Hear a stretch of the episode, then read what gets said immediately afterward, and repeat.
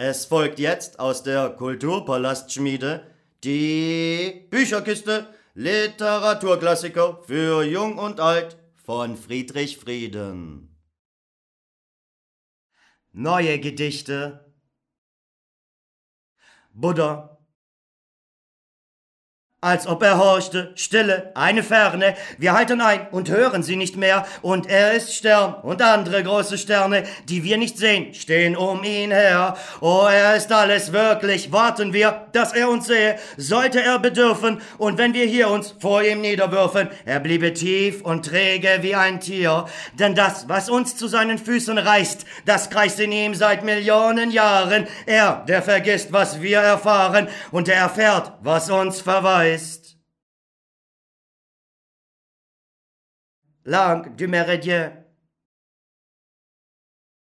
im Sturm, der um die starke Kathedrale wie ein Verneiner stürzt, der denkt und denkt, fühlt man sich zärtlich um mit einem Male, von deinem Lächeln zu dir hingelenkt. Lächelnder Engel, fühlende Figur, mit deinem Munde, gemacht aus hundert Munden, gewahrst du gar nicht, wie dir unsere Stunden abgleiten von der vollen Sonnenuhr, auf der des Tages ganze Zahl zugleich, gleich wirklich steht in tiefem Gleichgewichte, als wären alle Stunden reif und reich. Was weißt du, Steinerner, von unserem Sein? Und hältst du mit noch seligerem Gesichte vielleicht die Tafel in die Nacht hinein? Die Kathedrale in jenen kleinen Städten, wo herum die alten Häuser wie ein Jahrmarkt hocken, der sie bemerkt hat, plötzlich und erschrocken, die Buden zumacht und ganz zu und stumm, die Schreier still, die Trommeln angehalten, zu ihr hinaufhorcht aufgeregten Ohrs, dieweil sie ruhig immer in dem alten Faltenmandel ihres Kontreforts dasteht und von den Häusern gar nichts weiß, in jenen kleinen Städten kannst du sehen, wie sehr entwachen ihrem Umgangskreis die Kathedralen waren. Ihr Entstehen ging über alles fort, so wie der Blick des eigenen Lebens viel zu großer Nähe fortwährend übersteigt und als geschehe nichts anderes, als wäre das Geschick, was sich in ihnen anhäuft ohne Maßen, versteinert und zum Dauernden bestimmt, nicht das, was unten in den dunklen Straßen vom Zufall irgendwelche Namen nimmt und darin geht, wie Kinder grün und rot und was der Krämer hat als Schürze tragen, da war Geburt in diesen Unterlagen und Kraft und Andrang war in diesem Ragen und Liebe überall wie Wein und Brot und die Portale voller Liebesklagen. Das Leben zögerte im Stundenschlagen und in den Türmen, welche voll Entsagen auf einmal nicht mehr stiegen, war der Tod. Das Portal Da blieben sie, als wäre jene Flut zurückgetreten, deren großes Branden an diesen Steinen wusch, bis sie entstanden. Sie nahm im Fallen manches Attribut aus ihren Händen, welche viel zu gut und gebend sind, um etwas festzuhalten. Sie blieben von den Formen in Bandseiten durch einen Nimbus, einen Bischofshut, bisweilen durch ein Lächeln unterschieden, für das ein Antlitz seiner Stunden Frieden bewahrt hat, ein stilles Ziffernblatt, jetzt fortgerückt ins Leere ihres Tores, waren sie einst die Muschel eines Ohres und fingen jedes Stöhnen dieser Stadt. Sehr viele Weite ist gemeint damit, so wie mit den Kulissen einer Szene die Welt gemeint ist und so wie durch jene der Held im Mantel seiner Handlung tritt, so tritt das Dunkel dieses Tores handelnd auf seiner Tiefe tragisches Theater so grenzenlos und wollend wie Gott Vater und so wie er sich wunderlich verwandelt in einen Sohne, der aufgeteilt ist hier auf viele kleine, beinahe stumme Rollen, genommen aus des Elends Zubehör, denn nur noch so entsteht, das wissen wir, aus blinden, fortgeworfenen und tollen, der Heiland wie ein einziger Akteur.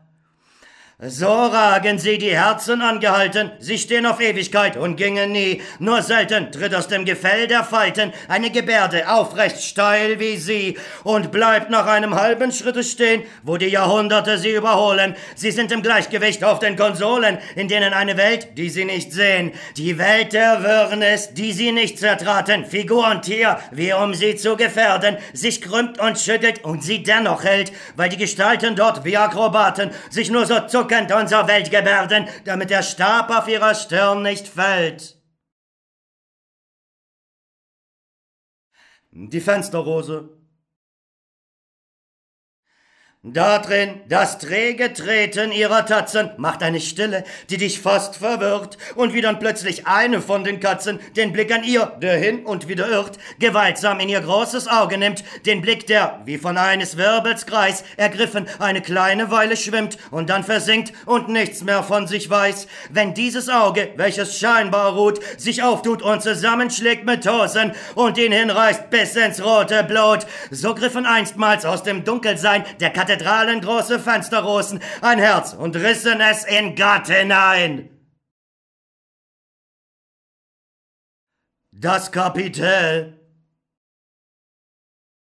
wie sich aus eines Traumes ausgeboten, aufsteigend, aus verwirrendem Gequäl, der nächste Tag erhebt, so gehen die Gurten der Wölbung aus dem wirren Kapitel und lassen drin, gedrängt und rätselhaft, verschlungen, flügelschlagende Geschöpfe, ihr Zögern und das Plötzliche der Köpfe und jene starken Blätter, deren Saft wie Jezorn steigt, sich schließlich überschlagend in einer schnellen Geste, die sich bald und sich heraushält, alles aufwärts jagend, was immer wieder mit dem Dunkeln kalt herunterfällt, wie Regen Sorge tragend für dieses alten Wachstumsunterhalt. Gott im Mittelalter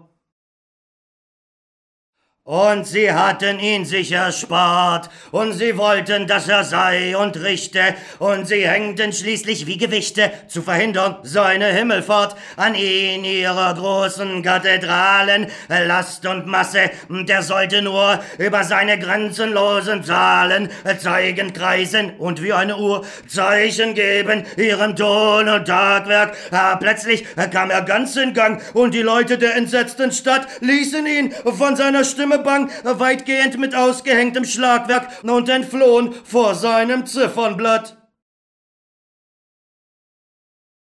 Morgue. Da liegen sie bereit, als ob es gelte, nachträglich eine Handlung zu erfinden, die miteinander und mit dieser Kälte sie zu versöhnen weiß und zu verbinden.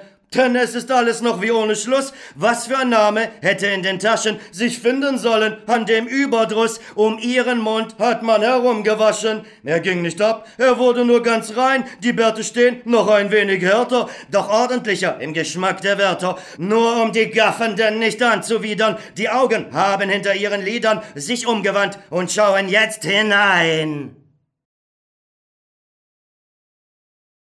Der Gefangene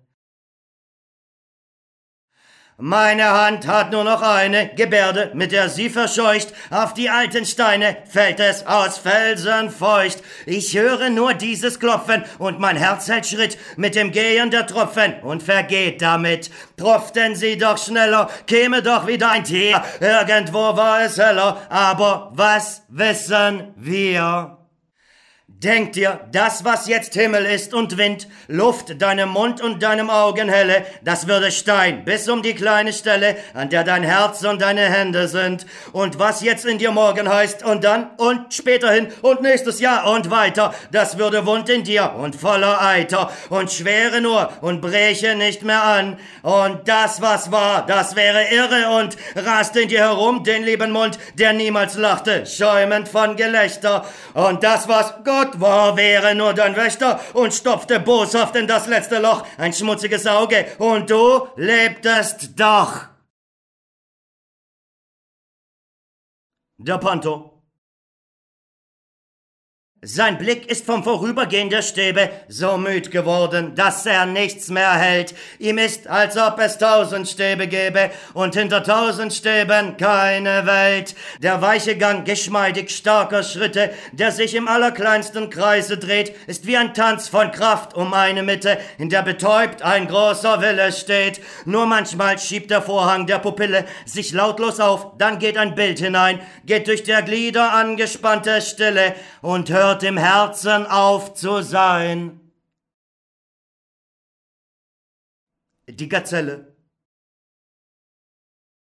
Verzauberte, wie kann der Einklang zweier erwählter Worte jeden Reim erreichen, der in dir kommt und geht wie auf ein Zeichen, aus deiner Stirne steigen Laub und Leuer, und alles deine geht schon im Vergleich durch Liebeslieder, deren Worte weich wie Rosenblätter, dem, der nicht mehr liest, sich auf die Augen legen, die er schließt, um dich zu sehen, hingetragen, als wäre mit Sprüngen jeder Lauf geladen und schösse nur nicht ab, solang der Hals das Haupt ins Horchen hält, wie wenn beim Baden im Wald die Bade Badende sich unterbricht, den Waldsee im gewendeten Gesicht. Das Einhorn der Heilige hob das Haupt und das Gebet fiel wie ein Helm zurück von seinem Haupte, denn lautlos nahte sich das nie geglaubte, das weiße Tier, das wie eine geraubte, hilflose Hündin mit den Augen fleht. Der Beine elfenbeinernes Gestell bewegt sich in leichten Gleichgewichten, ein weißer Glanz glitt selig durch das Fell und auf der Tierstirn, auf der stillen Lichten stand wie ein Turm im Mond das Horn so hell. Und jeder Schritt geschah, es aufzurichten, das Maul mit seinem rosa-grauen Flaum war leicht gerafft, so dass ein wenig weiß, weißer als alles, von den Zähnen glänzte, die Nüstern nahmen auf und lechzten leis, doch seine Blicke, die kein Ding begrenzte, warfen sich Bilder in den Raum und schlossen einen blauen Sagenkreis. Sankt Sebastian,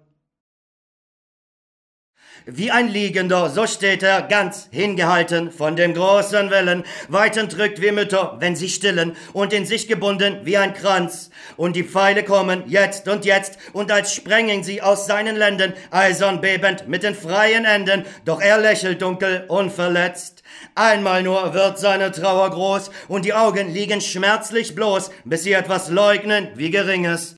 Und als ließen sie verächtlich los, die Vernichter eines schönen Dinges.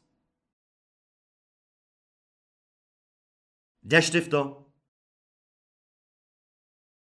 das war der Auftrag an die Malergilde. Vielleicht, dass ihm der Heiland nie erschien. Vielleicht trat auch kein heiliger Bischof milde an seine Seite, wie in diesem Bilde, und legte leise seine Hand auf ihn. Vielleicht war dies alles so zu knien, so wie es alles ist, was wir erfuhren, zu knien, dass man die eigenen Konturen, die Auswärtswollenden, ganz angespannt, im Herzen hält, wie Pferde in der Hand, dass wenn ein Ungeheures geschehe, das nicht versprochen ist und nie verbrieft, wir hoffen könnten, dass es uns nicht sehe und näher käme ganz in unsere Nähe, mit sich beschäftigt und in sich vertieft. Der Engel mit einem Neigen seiner Stirne weist, er weist von sich, was einschränkt und verpflichtet, denn durch sein Herz geht riesig aufgerichtet, das ewig kommende, das kreist. Die tiefen Himmel stehen ihm voll Gestalten, und jede kann ihm rufen, komm, erkenn, gib seinen leichten Händen nichts zu halten, aus deinem Lastenden, sie kämen denn bei Nacht zu dir, dich ringender zu prüfen, und gingen wie erzürnte durch das Haus, und griffen dich, als ob sie dich erschüfen, und brechen dich aus deinem seiner Form heraus. Römische Sarkophage. Was aber hindert uns zu glauben, dass, so wie wir hingestellt sind und verteilt, nicht eine kleine Zeit nur Drang und Hass und dies Verwirrende in uns verweilt?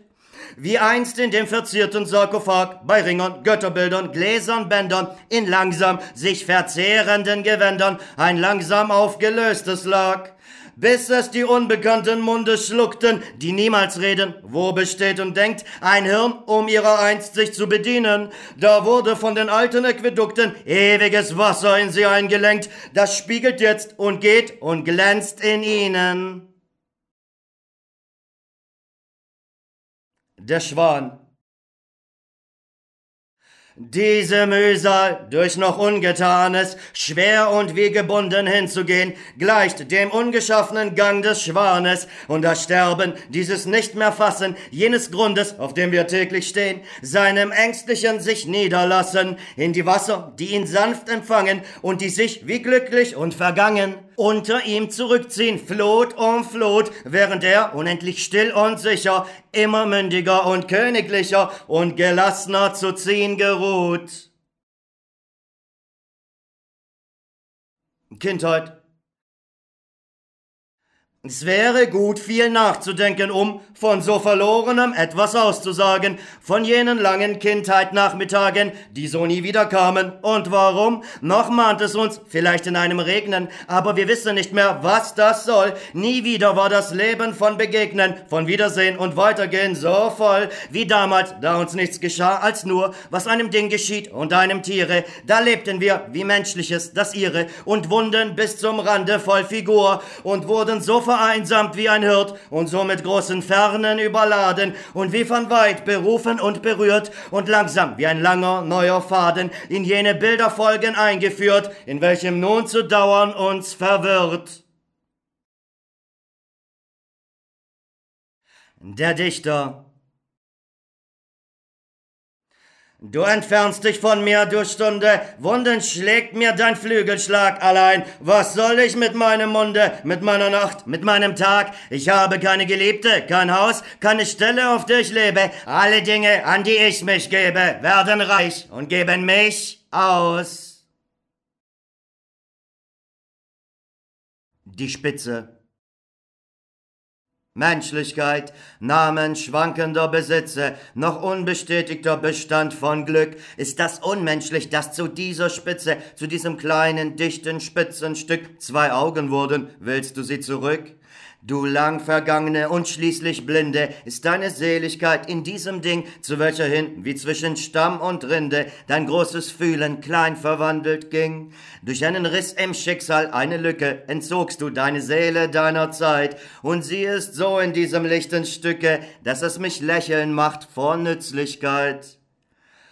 Und wenn uns eines Tages dieses tun und was an uns geschieht, gering erschiene und uns so fremd, als ob es nicht verdiene, dass wir so mühsam aus den Kinderschuhen um seinetwillen wachsen, ob die Bahn vergibter Spitze, diese dicht gefügte, blumige Spitzenbahn dann nicht genügte, uns hier zu halten, sie, sie ward getan. Ein Leben ward vielleicht verschmäht, wer weiß, ein Glück war da und wurde hingegeben, und endlich wurde doch um jeden Preis dies Ding daraus. Nicht leichter als das Leben, und doch vollendet und so schön als sei's, nicht mehr zu früh zu lächeln und zu schweben. Ein Frauenschicksal so wie der König auf der Jagd ein Glas ergreift, daraus zu trinken, irgendeins, und wie hernach, der welcher es besaß, es fortstellt und verwahrt, als wäre es keines, so hob vielleicht das Schicksal durstig auch bisweilen eine an den Mund und trank, die dann ein kleines Leben, viel zu bang, sie zu zerbrechen, abseits vom Gebrauch, hinstellte in die ängstliche Vitrine, in welcher seine Kostbarkeiten sind, oder die Dinge, die für kostbar gelten, da stand sie fremd wie eine fortgeliehene und wurde einfach alt und und wurde blind und war nicht kostbar und war niemals selten. Die Genesende wie ein Singen kommt und geht in Gassen und sich nährt und sich wieder scheut, flügelschlagend, manchmal fast zu fassen und dann wieder weit hinausgestreut, spielt mit der Genesenden das Leben, während sie, geschwächt und ausgeruht, unbeholfen, um sich hinzugeben, eine ungewohnte Geste tut, und sie fühlt es beinahe wie Verführung, wenn die hart gewordene Hand darin, Fieberwaren voller Wiedersehen, fernher, wie mit blühender Berührung, zu liebkosen kommt ihr hartes Skin. Die Erwachsene das alles stand auf ihr und war die Welt und stand auf ihr mit allem. Angst und Gnade, wie Bäume stehen, wachsend und gerade, ganz bild und bildlos wie die Bundeslade und feierlich wie auf ein Volk gestellt. Und sie ertrug es, trug bis oben hin das Fliegende, Entfliehende, Entfernte, das Ungeheure, noch Unerlernte, gelassen wie die Wasserträgerin den vollen Krug bis mitten unterm Spiel verwandelnd und auf anderes vorbereitend, der erste weiße Schleier leise leise gleitend über das aufgetane Antlitz fiel, fast undurchsichtig und sich nie mehr hebend und irgendwie auf alle Fragen ihr nur eine Antwort vage wiedergebend. In dir, du Kind gewesene, in dir. Tanagra ein wenig gebrannter Erde, wie von großer Sonne gebrannt, als wäre die Gebärde einer Mädchenhand. Auf einmal nicht mehr vergangen, ohne noch etwas zu langen, zu keinem Dinge hin, aus ihrem Gefühle führend, nur an sich selber rührend, wie eine Hand ans Kinn. Wir heben und wir drehen eine und eine Figur, wir können fast verstehen, weshalb sie nicht vergehen, aber wir sollen nur tiefer und wunderbarer hängen an dem, was war, und lächeln ein wenig klarer, vielleicht als vor einem Jahr. Die Erblindende Sie saß so wie die andern beim Tee. Mir war zuerst, als ob sie ihre Tasse ein wenig anders als die andern fasse. Sie lächelte einmal, es tat fast weh. Und als man schließlich sich erhob und sprach und langsam und wie es der Zufall brachte, durch viele Zimmer ging, man sprach und lachte, da sah ich sie, sie ging den andern nach. Verhalten, so wie eine, welche gleich wird singen müssen und vor vielen Leuten auf ihren hellen Augen, die sich freuten, war Licht von außen wie auf einem Teich. Sie folgte langsam, und sie brauchte lang, als wäre etwas noch nicht überstiegen, und doch, als ob nach einem Übergang sie nicht mehr gehen würde, sondern fliegen. In einem fremden Park.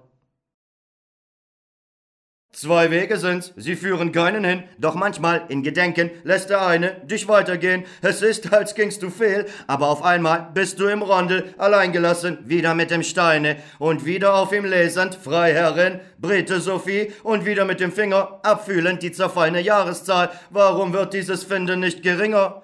Was zögerst du ganz wie zum ersten Mal, erwartungsvoll auf diesem Ulmenplatz, der feucht und dunkel ist und nie betreten? Und was verlockt dich für ein Gegensatz, etwas zu suchen in den sonnigen Beeten, als wär's der Name eines Rosenstocks? Was stehst du oft, was hören deine Ohren, und warum siehst du schließlich wie verloren? Die Falter flimmern um den hohen Blocks? Wie hab ich das gefühlt, was Abschied heißt? Wie weiß ich's noch, ein dunkles, unverwundnes, grausames Etwas, das ein schön verbundenes noch einmal zeigt und hinhält und zerreißt. Wie war ich ohne wer, dem zuzuschauen, dass, da es mich mich rufend gehen ließ, zurückblieb, so als wären's alle Frauen und dennoch klein und weiß und nichts als dies. Ein Winken, schon nicht mehr auf mich bezogen, ein leises Weiterwinken, das schon kaum erklärbar mehr, vielleicht ein Pflaumenbaum, von dem ein Kuckuck hastig abgeflogen. Vor dem Sommerregen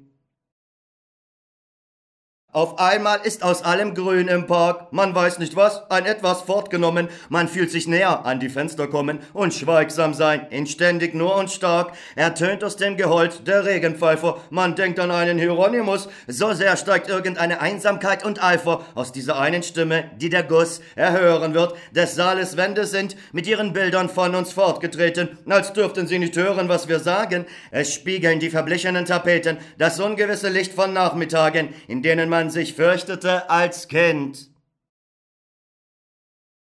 Letzten Abend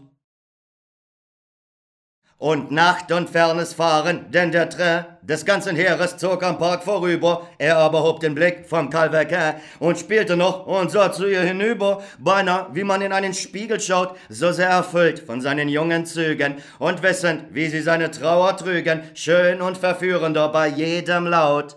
Doch plötzlich war's, als ob sich das verwische, sie stand wie mühsam in der Fensternische und hielt des Herzen drängendes Gekluff. Sein Spiel gab nach, von draußen wehte Frische und seltsam fremd stand auf dem Spiegeltische der schwarze Chaco mit dem toten Kopf.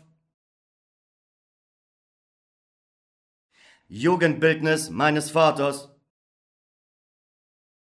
im Augetraum, die Stirn wie in Berührung, mit etwas Fernem, um den Mund enorm, viel Jugend und gelächelte Verführung, und vor der vollen schmückenden Verschnürung der schlanken adeligen Uniform, der Säbelkorb und beide Hände, die abwarten, ruhig, zu nichts hingedrängt, und nun fast nicht mehr sichtbar, als ob sie zuerst die Fernes Greifenden verschwenden, und alles andere mit sich selbst verhängt und ausgelöscht, als ob wir's nicht verständen, und tief aus seiner eigenen Tiefe trüb, du schnell vergehendes Daguerreotyp in meinen langsamer vergehenden Händen. Selbstbildnis aus dem Jahre 1906 des alten lange adligen Geschlechtes, Verstehendes im Augenbogenbau, im Blicke noch der Kindheit Angst und Blau und Demut da und dort, nicht eines Knechtes, doch eines Dienenden und einer Frau, der Mund als Mund gemacht, groß und genau, nicht überredend, aber ein gerechtes, aussagendes, die Stirne ohne Schlechtes und gern im Schatten stiller Niederschau. Das als Zusammenhang erst nur geahnt, noch nie im Leiden oder im Gelingen zusammengefasst, zu dauerndem Durchdringen Dingen, doch so, als wäre mit zerstreuten Dingen von fern ein Ernstes, Wirkliches geplant. Der König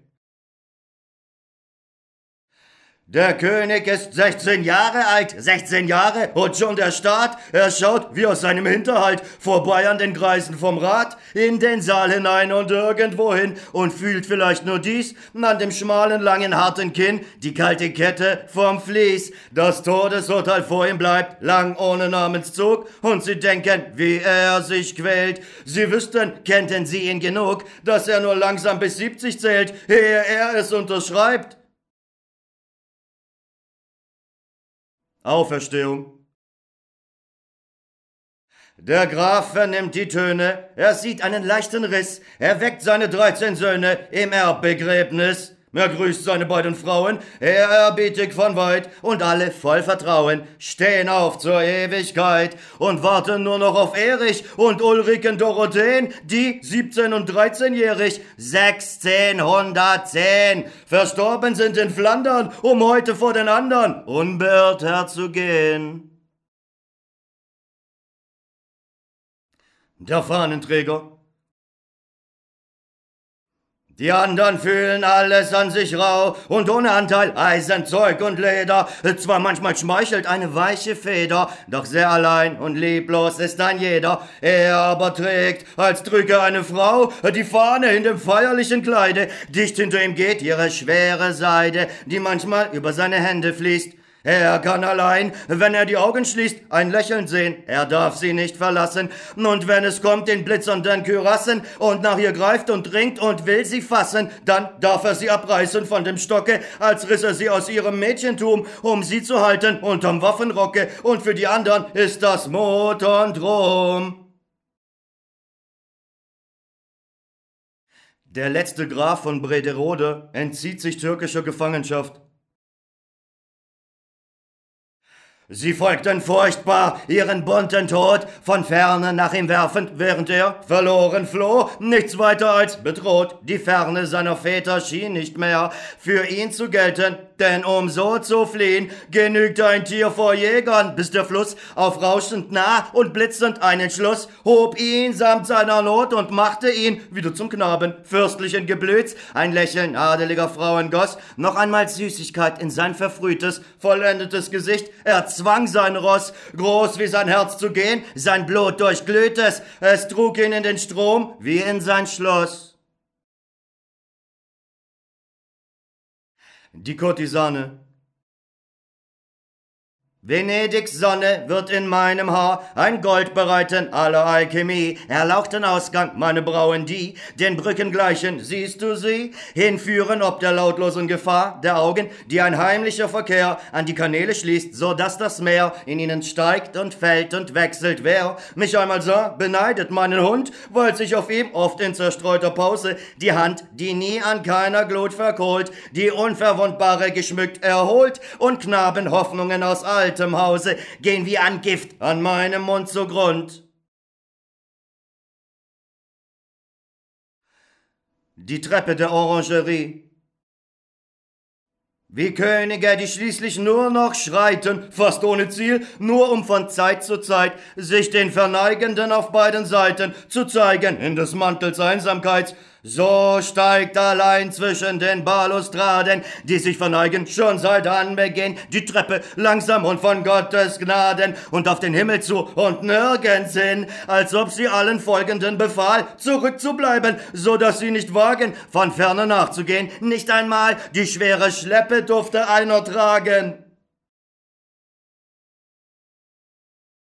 Der Marmorkarren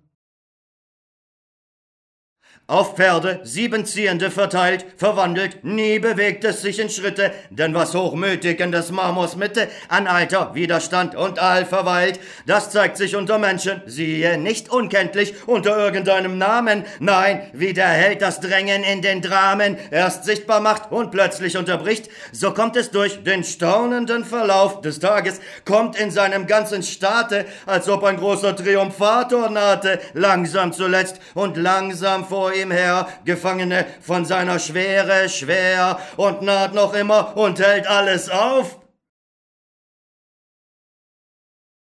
Buddha Schon von ferne fühlt der fremde scheue Pilger, wie's golden von ihm träuft, so als hätten Reiche voller Reue ihre Heimlichkeiten aufgehäuft. Aber näher kommend wird er Ehre von der Hoheit dieser Augenbrauen, denn das sind nicht ihre Trinkgeschirre und die Ohrgehänge ihrer Frauen. Wüsste einer denn zu sagen, welche Dinge eingeschmolzen wurden, um dieses Bild auf diesem Blumenkelche aufzurichten, stummer, ruhig gelber als ein goldnes und rundherum, auch den Raum berührend wie sich selber. Römische Fontäne Zwei Becken, eins das andere übersteigend, aus einem alten runden Marmorrand und aus dem oberen Wasser leis sich neigend zum Wasser, welches unten wartend stand, dem leise Redenden entgegenschweigend und heimlich gleichsam in der hohlen Hand, ihm Himmel hinter grün und dunkel zeigend, wie einen unbekannten Gegenstand, sich selber ruhig in der schönen Schale, verbreitend ohne Heimweg, Kreis aus Kreis, nur manchmal träumerisch und tropfenweis, sich niederlassend an den Moos behängen, zum letzten Spiegel, der sein Becken leis, von unten lächeln macht mit Übergängen. Das Karussell mit deinem Dach und seinem Schatten dreht sich eine kleine Weile der Bestand von bunten Pferden, alle aus dem Land, das lange zögert, ehe es untergeht. Zwar manche sind an Wagen angespannt, doch alle haben Mut in ihren Mienen. Ein böser roter Löwe geht mit ihnen und dann und wann ein weißer Elefant. Sogar ein Hirsch ist da, ganz wie im Wald, nur dass er einen Sattel trägt und drüber ein kleines blaues Mädchen aufgeschnallt. Und auf dem Löwen reitet weiß ein Junge und hält sich mit der kleinen heißen Hand, dieweil der Löwe Zähne Zähne zeigt und Zunge und dann und wann ein weißer Elefant. Und auf den Pferden kommen sie vorüber, auch Mädchen, helle, diesem Pferdesprunge, fast schon entwachsen, mitten in dem Schwunge, schauen sie auf, irgendwohin herüber und dann und wann ein weißer Elefant. Und das geht hin und eilt sich, dass es endet und kreist und dreht sich nur und hat kein Ziel. Ein Rot, ein Grün, ein Grau vorbeigesendet, ein kleines kaum begonnenes Profil und manchmal ein Lächeln hergewendet, ein seliges, das blendet und verschwendet wendet an dieses atemlose blinde Spiel. Spanische Tänzerin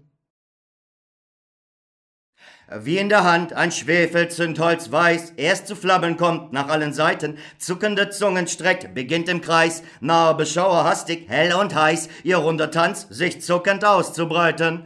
Und plötzlich ist der Flamme ganz und gar, mit einem Blick entzündet sie ihr Haar und dreht auf einmal mit gewagter Kunst ihr ganzes Kleid in diese Feuerbrunst, aus welcher sich, wie Schlangen, die erschrecken, die nackten Arme wach und klappernd strecken, und dann, als würde ihr das Feuer knapp, nimmt sie es ganz zusammen, und wirft es ab, sehr herrisch, mit hochmütiger Gebärde, und schaut, da liegt es rasend auf der Erde und flammt noch immer und ergibt sich nicht, doch sieghaft sicher, und mit einem süßen, grüßenden Lächeln hebt sie ihr Gesicht und stampft es aus mit kleinen, festen Füßen. Der Turm. Erdinneres, als wäre dort wohin du blindlings steigst, erst Erdoberfläche, zu der du steigst im schrägen Bett der Bäche, die langsam aus dem suchenden Gerinn der Dunkelheit entsprungen sind, durch die sich dein Gesicht wie auferstehend drängt und die du plötzlich siehst, als fiele sie aus diesem Abgrund, der dich überhängt und den du, wie riesig über dir sich umstürzt in dem dämmernden Gestühle, erkennst, erschreckt und fürchtend im Gefühle, oh, wenn er steigt, behangen wie ein Stier, Da aber nimmt dich aus der engen Endung windiges Licht. Fast fliegend siehst du hier die Himmel wieder Blendung über Blendung. Und dort die Tiefen wach und voll Verwendung. Und kleine Tage, wie bei Potenier, gleichzeitige mit Stunde neben Stunde, durch die die Brücken springen wie die Hunde, dem hellen Wege immer auf der Spur, den unbeholfene Häuser manchmal nur verbergen, bis er ganz im Hintergrunde beruhigt geht durch Buschwerk und Natur. Der Platz Willkürlich von Gewesenem ausgeweitet, von Wut und Aufruhr, von dem Kunterbund, das die Verurteilten zu Tod begleitet, von Boden, von der Jahrmarktsufermund und von dem Herzog, der vorüberschreitet, und von dem Hochmut von Burgund, auf allen Seiten Hintergrund, ladet der Platz zum Einzug seiner Weite, die fernen Fenster unaufhörlich ein, während sich das Gefolge und Geleite der Lehre langsam an den Handelsrhein verteilt und ordnet, in die Giebel steigend, wo wollen die kleinen Häuser alles sehen, die Türme voreinander scheu verschweigend, die immer maßlos hinter ihnen stehen. Quai du Rosaire die Gassen haben einen sachten Gang, wie manchmal Menschen gehen im Genesen, nachdenkend, was ist früher hier gewesen, und die an Plätze kommen, warten lang auf eine andere, die mit einem Schritt über das abendklare Wasser tritt, darin, je mehr sich rings die Dinge mildern, die eingehängte Welt von Spiegelbildern so wirklich wird, wie diese Dinge nie. Verging nicht diese Stadt, nun siehst du wie, nach einem unbegreiflichen Gesetz, sie wach und deutlich wird im Ungestellten, als wäre dort das Leben nicht so selten. Dort hängen jetzt die Gärten groß und gelten, dort dreht sich plötzlich hinter schnelle Helden, Fenstern der Tanz in die Estaminates. Und oben blieb die Stille nur, ich glaube, kostet langsam und von nichts gedrängt, Beere um Beere aus der süßen Traube des Glockenspiels, das in den Himmeln hängt. Beguinage. Das hohe Tor scheint keine einzuhalten, die Brücke geht gleich gerne hin und her, und doch sind sicher alle in dem alten, offenen Ulmenhof und gehen nicht mehr aus ihren Häusern als auf jenem Streifen zur Kirche hin, um besser zu begreifen, warum in ihnen so viel Liebe war. Dort knien sie verdeckt mit reinem Leinen, sogleich, als wäre nur das Bild der einen, tausendmal im Choral, der tief und klar zu spiegeln wird an den verteilten Pfeilern, und ihre Stimmen gehen den immer steilern Gesang hinan und werfen sich von dort, wo es nicht weitergeht, vom letzten Wort den Engeln zu, die sie nicht wiedergeben. Drum sind die unten, wenn sie sich erheben und wenden still, drum reichen sie sich schweigend mit einem Neigen, zeigende zu zeigend, empfangenden geweihtes Wasser, das die die Stirnen kühl macht und die Munde blass. Und gehen dann verhangen und verhalten auf jenem Streifen wieder überquer, die Jungen ruhig, ungewiss die Alten. Und eine Greisen weilend hinterher zu ihren Häusern, die sich schnell verschweigen, die sich durch die Ulmen hinfahren, Zeit zu Zeit ein wenig reine Einsamkeit in einer kleinen Scheibe schimmern zeigen. Was aber spiegelt mit den tausend Scheiben das Kirchenfenster in den Hof hinein, darin sich Schweigen, Schein und Widerschein vermischen, trinken, trüben, übertreiben, fantastisch alternd wie ein alter Wein. Dort legt sich keiner weiß von welcher Seite, außen auf Inneres und Ewigkeit, auf immer hingehen, Weite über Weite, erblindend, finster, unbenutzt, verbleit. Dort bleibt unter dem schwankenden Dekor des Sommertags das graue alter Winter, als stünde regungslos ein sanftgesinnter, langmütig lange Wartender dahinter und eine weinend Wartende davor. Die Marienprozession aus allen Türmen stürzt sich Fluss um Fluss hinwallendes Metall in solchen Massen, als sollte drunten in der Front der Gassen ein blanker Tag erstehen aus Bronzeguss, an dessen Rand gehämmert und erhaben zu sehen ist der bunt gebundene Zug der leichten Mädchen und der neuen Knaben. Und wie er Wellen schlug und trieb und trug, hinabgehalten von dem ungewissen Gewicht der Fahnen und von Hindernissen, gehemmt unsichtbar wie die Hand des Herrn. Und drüben plötzlich beinahe mitgerissen vom Aufstieg aufgescheuchter Räucherbecken, die fliegend alle sieben wie im Schrecken an ihren Silberketten zerren. Die Böschung schauender umschließt die Schiene, in der das alles stockt und rauscht und rollt. Das kommende, das grüße Lepantine, aus dem sich zu Balkonen Baldachine aufbäumen, schwankend im Behang von Gold. Und sie erkennen überall dem Weißen, getragen und im spanischen Gewand, das alte Standbild mit dem kleinen heißen Gesichte und dem Kinde auf der Hand und knien hin, je mehr es naht und naht, in seiner Krone ahnungslos veraltend und immer noch das Segnen hölzern haltend, aus dem sich groß gebärenden Brokat. Da aber, wie es an den Hingeknieten vorüberkommt, die scheu von unten schauen, da schaut es seinen Trägern zu gebieten, mit einem Hochziehen seiner Augenbrauen, hochmütig, ungehalten und bestimmt, so dass sie staunen, stehen und überlegen und schließlich zögernd gehen, sie aber nimmt in sich die Schritte dieses ganzen Stromes und geht allein, wie auf erkannten Wegen, dem Glockendonnern des großoffenen Domes, auf hundert Schultern frauenhaft entgegen. Die Insel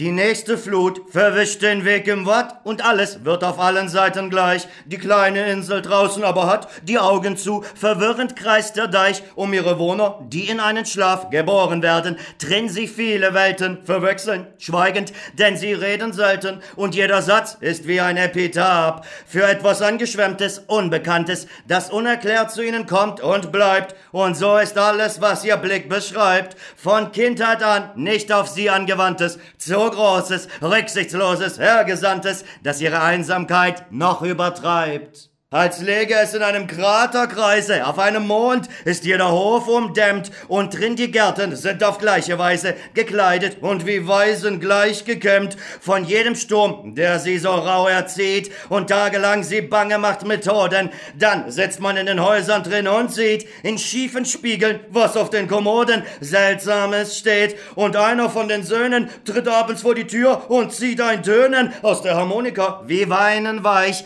So hörte er es in in einem fremden Hafen und draußen formt sich eines von den Schafen, ganz groß, fast drohend, auf dem Außendeich. Na ist nur Inres, alles andere fern, und dieses Innere gedrängt und täglich, mit allem überfüllt und ganz unsäglich. Die Insel ist wie ein zu kleiner Stern, welchen den Raum nicht merkt und stumm zerstört, in seinem Unbewussten furchtbar sein, so dass er, unerhellt und überhört, allein, damit dies alles noch ein Ende nehme, dunkel auf einer selbst erfundenen Bahn, versucht zu gehen, blindlings, nicht im Plan der Wandelsterne, Sonnen und Systeme. Heterengräber in ihren langen Haaren liegen sie, mit braunen, tief in sich gegangenen Gesichtern, die Augen zu, wie vor zu vieler Ferne, Skelette, Munde, Blumen in den Munden, die glatten Zähne, wie ein Reiseschachspiel, aus Elfenbein in Reihen aufgestellt, und Blumen, gelbe Perlen, schlanke Knochen, Hände und Hemden, welkende Gewebe, über dem eingestürzten Herzen, aber dort unter jenen Ringen, Talismanen und augenblauen Steinen, Lieblingsangedenken, steht noch die stille Krypta des Geschlechtes bis an die Wölbung voll mit Blumenblättern und wieder gelbe Perlen, weit verrollte Schalen gebrannten Tones, deren Bug ihr eigenes Bild geziert hat, grüne Scherben von Salbenvasen, die wie Blumen duften und Formen kleiner Götter, Hausaltäre, Heterenhimmel mit entzückten Göttern, gesprengte Gürtel, flache Skarabäen, kleine Figuren riesigen Geschlechtes, ein Mund, der lacht und Tanzende und Läufer, goldene Fibeln, kleinen Bogen nämlich zur Jagd auf Tier- und Vogelamulette und lange Nadeln, Zieres Hausgeräte und eine runde Scherbe roten Grundes, darauf wie eines Eingangs schwarze Aufschrift, die schraffen Beine eines Viergespannes und wieder Blumen, Perlen, die verrollt sind, die hellen Lenden einer kleinen Leier und zwischen Schleiern, die gleich Nebeln fallen, wie ausgekrochen aus des Schuhes Puppe, des Fußgelenkes leichter Schmetterling. So liegen sie mit Dingen angefüllt, kostbaren Dingen, Steinen, Spielzeug, Hausrat, zerschlagenem Tand, was alles in sie abfiel und dunkeln wie der Grund von einem Fluss. Flussbetten waren sie, darüber hin in kurzen, schnellen Wellen, die weiter wollten zu dem nächsten Leben, die Leiber vieler Jünglinge sich stürzten und in denen der Männer Ströme rauschten und manchmal brachen Knaben aus den Bergen der Kindheit, kamen zagenfalles nieder und spielten mit den Dingen auf dem Grunde, bis das Gefälle ihr Gefühl ergriff. Dann füllten sie mit flachem, klaren Wasser die ganze Breite dieses breiten Weges und trieben Wirbel Wirbel an den tiefen Stellen und spiegelten zum ersten Mal die Ufer und ferne Vogelrufe, während hoch die Sternennächte eines süßen Landes in Himmel wuchsen, die sich nirgends schlossen. Orpheus, Eurydike, Hermes, das war der Seelen wunderliches Bergwerk, wie stille Silbererze gingen sie, als Adern durch sein Dunkel, zwischen Wurzeln entsprang das Blut, das fortgeht zu den Menschen, und schwer wie Porphyr sah es aus im Dunkel, sonst war nichts Rotes. Felsen waren da und wesenlose Wälder, Brücken über Leeres und jener große graue blinde Teich, der über seinem fernen Grunde hing, wie Regenhimmel über einer Landschaft, und zwischen Wiesen, sanft und voller Langmut, erschien des einen Weges blasser Streifen, wie eine lange Bleiche hingelegt, und diesen einen Weges kamen sie, voran. Der schlanke Mann im blauen Mantel, der stumm und ungeduldig vor sich aussah, ohne zu kauen, fraß sein Schritt den Weg. In großem Bissen, seine Hände hingen, schwer und verschlossen, aus dem Fall der Falten und wusste nicht mehr von der leichten Leier, die in die linke eingewachsen war, wie Rosenranken in den Ast des Ölbaums, und seine Sinne waren wie entzweit, indes der Blick ihm wie ein Hund vorauslief, umkehrte, kam und immer wieder weit und wartend an der nächsten Wendung stand, blieb sein Gehör wie ein Geruch zurück. Manchmal erschien es ihm, als reichte es bis an das Gehen jener beiden anderen, die folgen sollten, diesen ganzen Aufstieg. Dann wieder war's nur seines Steigens Nachklang und seines Mantels Wind, was hinter ihm war. Er aber sagte sich, sie kämen doch, sagte es laut und hörte sich verhallen. Sie kämen doch, nur wären's zwei, die furchtbar leise gingen, dürfte er sich einmal wenden, wäre das Zurückschauen nicht die Zersetzung dieses ganzen Werkes, das erst vollbracht wird, müsste er sie sehen, die beiden Leisen, die ihm schweigend nachgehen den Gott des Ganges und der weiten Botschaft, die Reisehaube über hellen Augen, den schlanken Stab hertragend vor dem Leibe und Flügel schlagend an den Fußgelenken und seiner linken Hand gegeben, sie, die so geliebte, dass aus einer Leier mehr Klage kam als je aus Klagefrauen, dass eine Welt aus Klage ward, in der alles noch einmal da war, Wald und Tal und Weg und Ortschaft, Feld und Fluss und Tier, und dass um diese Klage Welt ganz so wie um die andere Erde eine Sonne und ein gestirnter stiller Himmel ging, ein Klagehimmel mit entstellten Sternen.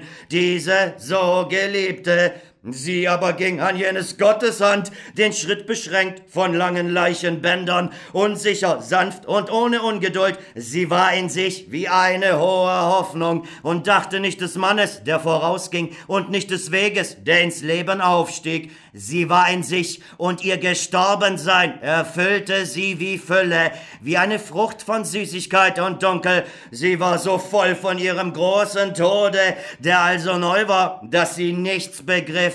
Sie war in einem neuen Mädchentum und unberührbar. Ihr Geschlecht war zu wie eine junge Blume gegen Abend und ihre Hände waren der Vermählung so sehr entwöhnt, dass selbst des leichten Gottes unendlich leise, leitende Berührung sie kränkte wie zu sehr Vertraulichkeit. Sie war schon nicht mehr diese blonde Frau, die in des Dichters Liedern manchmal anklang, nicht mehr des breiten Bettes Duft und Eiland und jenen Mannes Eigentum nicht mehr. Sie war schon aufgelöst wie langes Haar und hingegeben wie gefallener Regen und aufgeteilt wie hundertfacher Vorrat. Sie war schon Wurzel, und als plötzlich je der Gott sie anhielt und mit Schmerz im Ausruf die Worte sprach, er hat sich umgewendet, begriff sie nichts und sagte leise, wer? Fern aber, dunkel vor dem klaren Ausgang, stand irgendjemand, dessen Angesicht nicht zu erkennen war. Er stand und sah, wie auf dem Streifen eines Wiesenpfades mit Trauer trauervollem Blick der Gott der Botschaft sich schweigend wandte, der Gestalt zu folgen, die schon zurückging, dieses selben Weges, den Schritt beschränkt von langen Leichenbändern, unsicher, sanft und ohne Ungeduld. Alcestis da plötzlich war der Bote unter ihnen hineingeworfen in das Überkochen des Hochzeitsmahles wie ein neuer Zusatz. Sie fühlten nicht die Trinkenden des Gottes heimlichen Eintritt, welcher seine Gottheit so an sich hielt wie einen nassen Mantel, und ihrer einer schien, der oder jener, wie er so durchging, aber plötzlich sah mitten im Sprechen einer von den Gästen, den jungen Hausherrn oben an dem Tische, wie in die Höhe gerissen, nicht mehr liegend und überall und mit dem ganzen Wesen ein Fremdes spiegelnd, das ihn furchtbar ansprach.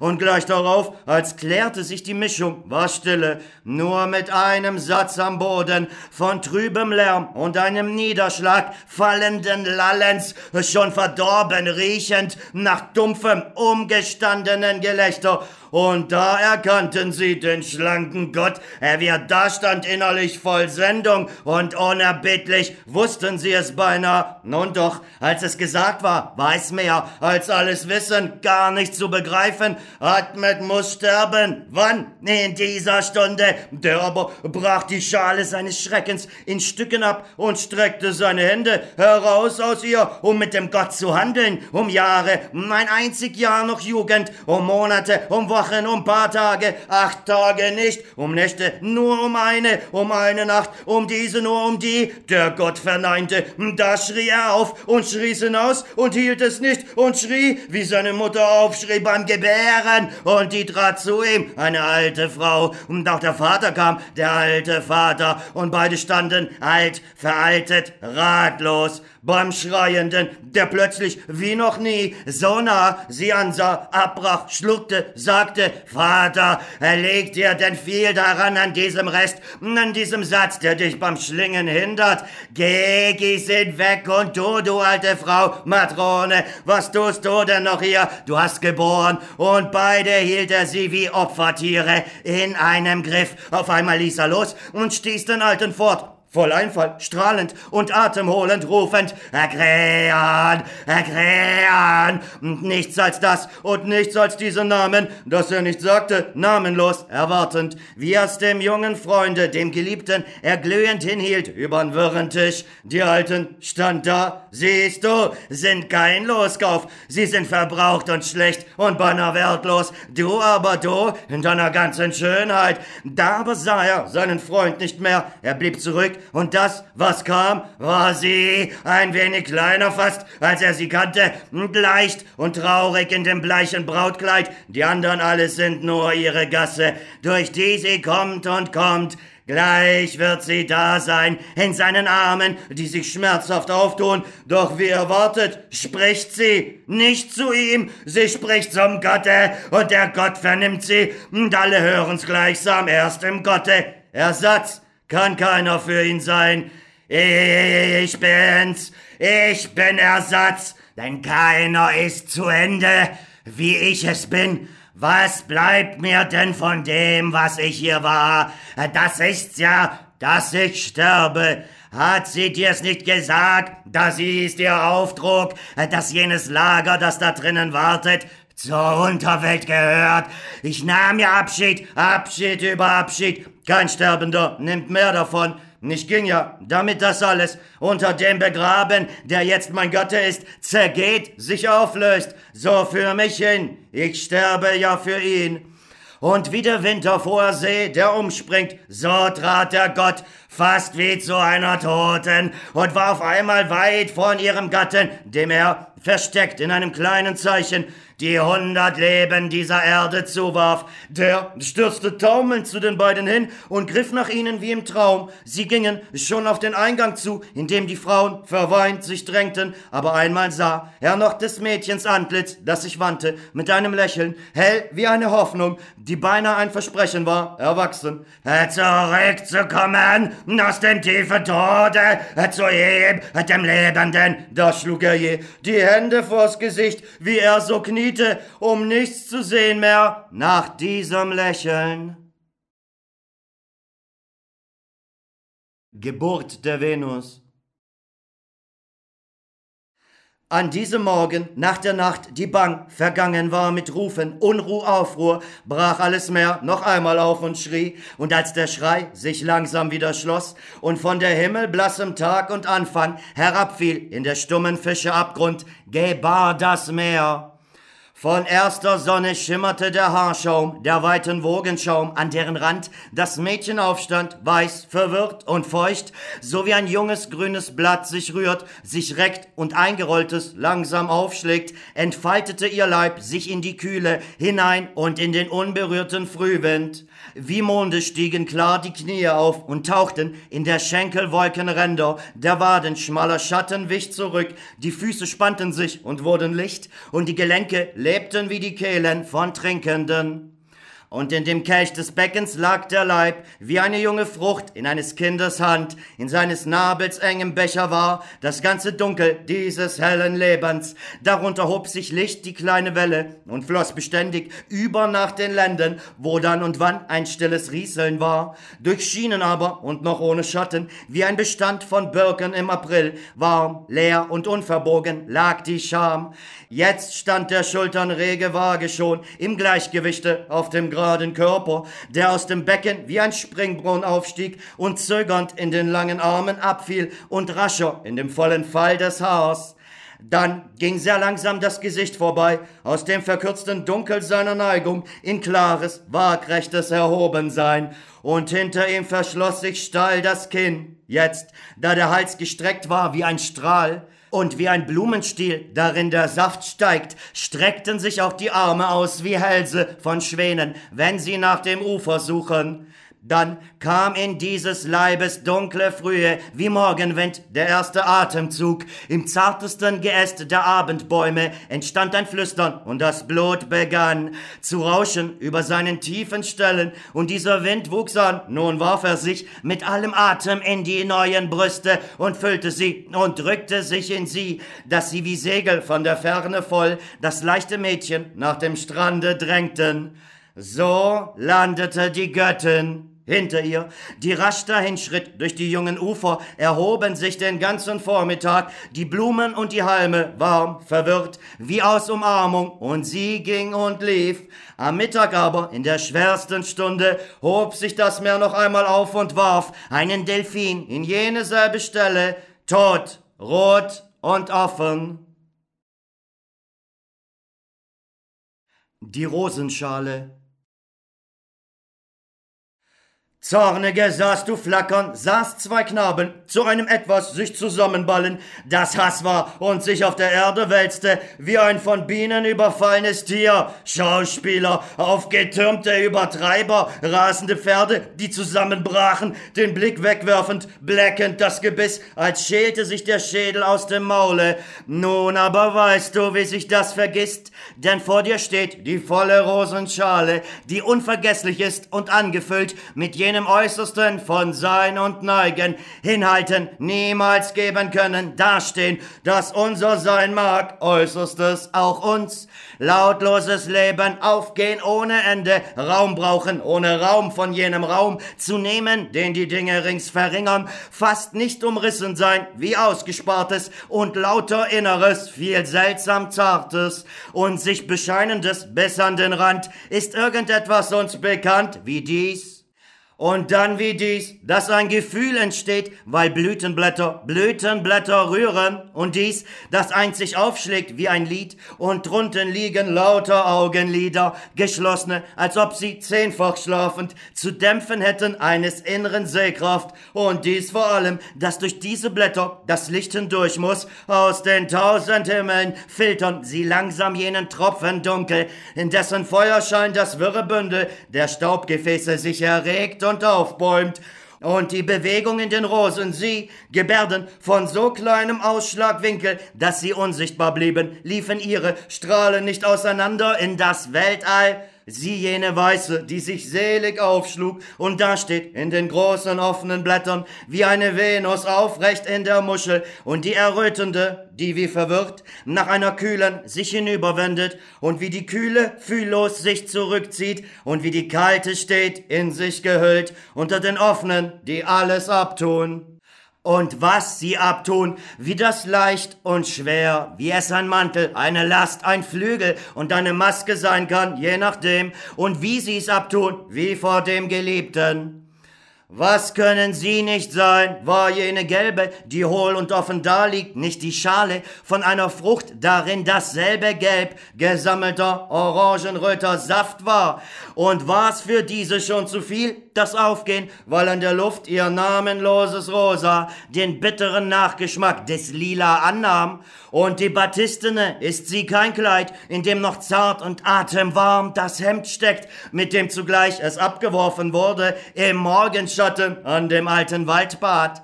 Und diese hier, opalenes Porzellan, zerbrechlich, eine flache Chinatasse und angefüllt mit kleinen hellen Faltern und jene da, die nichts enthält als sich.